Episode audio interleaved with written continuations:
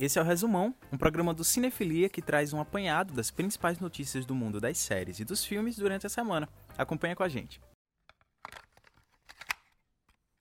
No último domingo, dia 31, o ator Josh Gad realizou mais uma reunião histórica. Dessa vez, quem se juntou virtualmente para conversar sobre os tempos de gravação foi o elenco de O Senhor dos Anéis e várias revelações sobre os bastidores foram feitas. Se você quiser assistir o programa no seu tempo, é só clicar no link da descrição.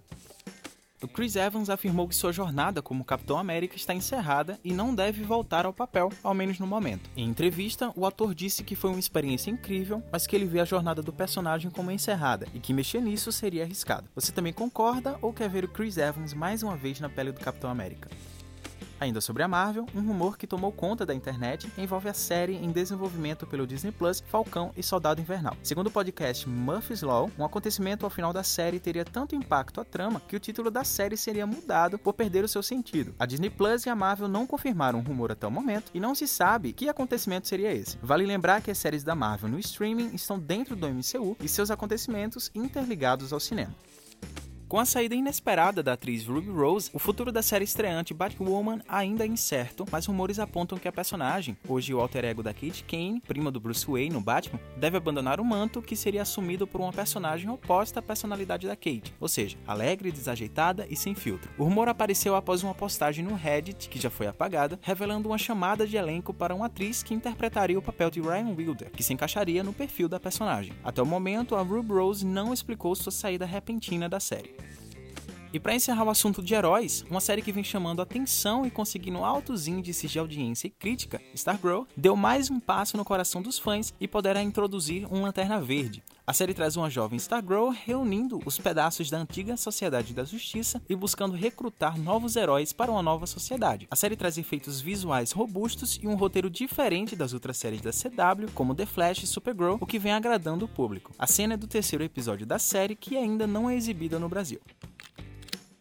No último sábado, dia 2 de junho, aconteceu um momento histórico. Pela primeira vez, uma empresa privada lançou um foguete para a estação espacial, em parceria com a NASA. A SpaceX é a empresa do multibilionário Elon Musk, e para os trajes espaciais da missão, um figurinista da Marvel e da DC foi contratado. José Fernandes trabalhou em filmes como Thor, Batman vs Superman A Origem da Justiça e Capitão América Guerra Civil. E como ele não conhecia a empresa do Musk, achou que estava desenvolvendo trajes para mais um filme. Segundo o figurinista, o Elon Musk sempre focava que no design queria que os trajes se parecessem com ternos, afirmando que todo mundo fica mais elegante em ternos. O Barney Stinson concorda, Elon. I request the highest of fives.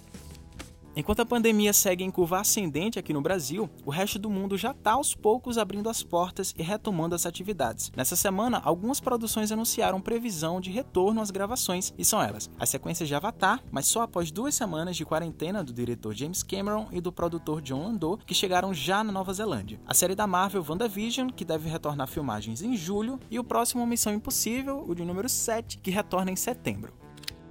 Com a série de protestos pedindo justiça pelo assassinato do George Floyd por um policial, que tomou proporções globais, vários artistas se posicionaram nas redes sociais. Muitos foram elogiados, mas para alguns foi difícil passar o pano e geraram polêmica. A atriz e cantora Lia Michelle foi acusada por integrantes do set da série Glee de ser desrespeitosa e perseguir a atriz negra Samantha Ware, dizendo que se tivesse a oportunidade, defecaria na peruca da atriz, entre outras microagressões. Vários atores do cast também tuitaram sobre o acontecimento e a Lia Michelle postou um textão se desculpando pelas suas atitudes e dizendo que não se lembra, mas mesmo assim sente muito. A atriz encerra o texto dizendo que vai ser mãe muito em breve e que busca sempre melhorar para ser um modelo para sua criança.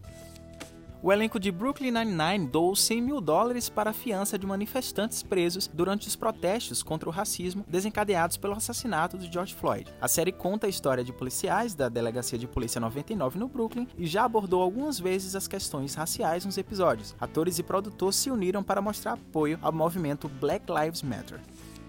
O aclamado diretor Spike Lee lançou um curta inédito nas redes sociais que conecta o assassinato de George Floyd às manifestações antirracistas e outros dois assassinatos de negros por policiais, um deles abordado em um longa de sua autoria. O curta, chamado Três Irmãos, tem pouco mais de um minuto e meio e foi postado no IGTV do diretor. O link para conferir está na descrição.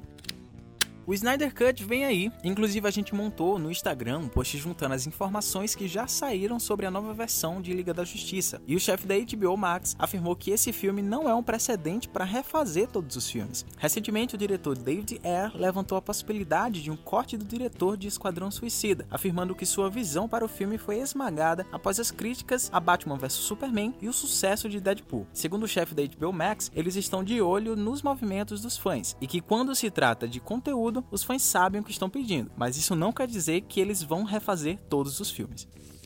E por pouco, os Peak Blinders teriam outro rosto e corpo no papel do Tommy Shelby. Acontece que o criador da série, Steven Knight, revelou em entrevista que a sua primeira opção para o papel era o Jason Statham, principalmente pelo seu porte físico. Ele conheceu os dois atores durante a pré-produção da série e confirmou sua preferência pelo Jason, mas o Killian Murphy acabou sendo escolhido por uma mensagem enviada ao produtor, dizendo: "Lembre-se, eu sou um ator". E então ele caiu na real de que precisaria de muita interpretação para dar vida ao Tommy Shelby e não apenas músculos.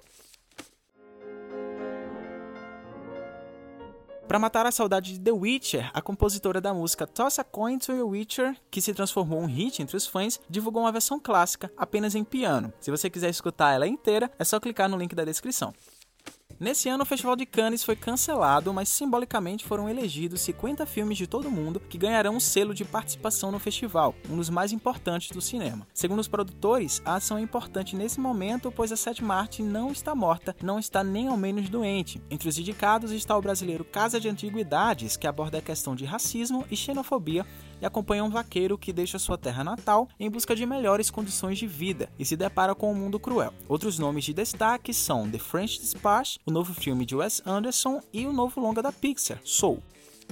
Encerrando essa edição com premiações e notícia boa. Nas indicações do BAFTA, conhecido como Oscar inglês, a minissérie da HBO Chernobyl atingiu feito histórico com 14 indicações. A marca tinha sido alcançada no ano passado por Killing Eve e agora elas estão empatadas. Outros destaques nas indicações são The Crown e The End of the Fucking World.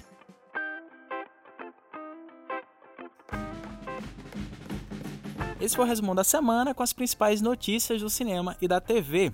Gostou do novo formato? O programa será publicado todos os finais de semana no YouTube e no Spotify. Até mais!